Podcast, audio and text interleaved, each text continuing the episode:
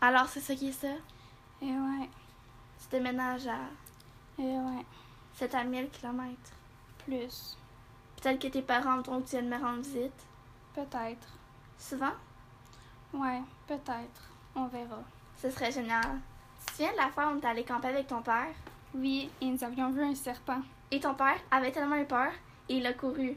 Il avait grimpé de tombe d'un arbre pour se sauver. Il criait d'en haut Les enfants, attention, je ne veux pas que quelqu'un se blesse. Et là, il peut même plus redescendre. Ça lui a pris un heure pour descendre. Et en plus, il n'y avait même pas de serpent. C'était un bâton. Je sais même pas avec qui d'autre j'aimerais faire du camping. Quand je serai rendue, je connaîtrai personne. Vraiment personne. Je t'appellerai. Je sais, mais ça ne sera pas la même chose, non?